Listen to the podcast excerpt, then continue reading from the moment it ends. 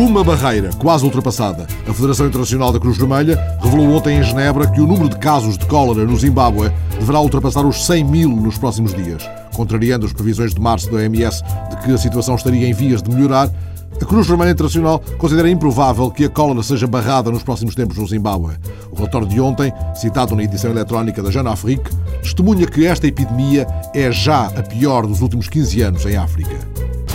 Um banco de dados digital com mais de 10 mil diferentes provas de tinta arquivadas nos últimos 40 anos por serviços secretos norte-americanos foi desenvolvido por investigadores da Universidade Suíça de Lausanne. A tecnologia desenvolvida em Lausanne está a ser utilizada desde fevereiro pelos norte-americanos, conta o jornal eletrónico Suíça Info. Assim, qualquer carta suspeita escrita a Barack Obama ou outros membros da administração será submetida a este banco de dados.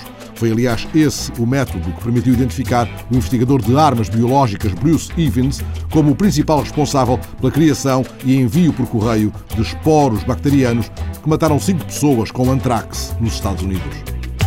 Uma queda acentuada no consumo de vinho em França. São números apresentados ontem pelo Conselho de Estatística do Ministério Francês da Agricultura e revelados na edição eletrónica do Figaro.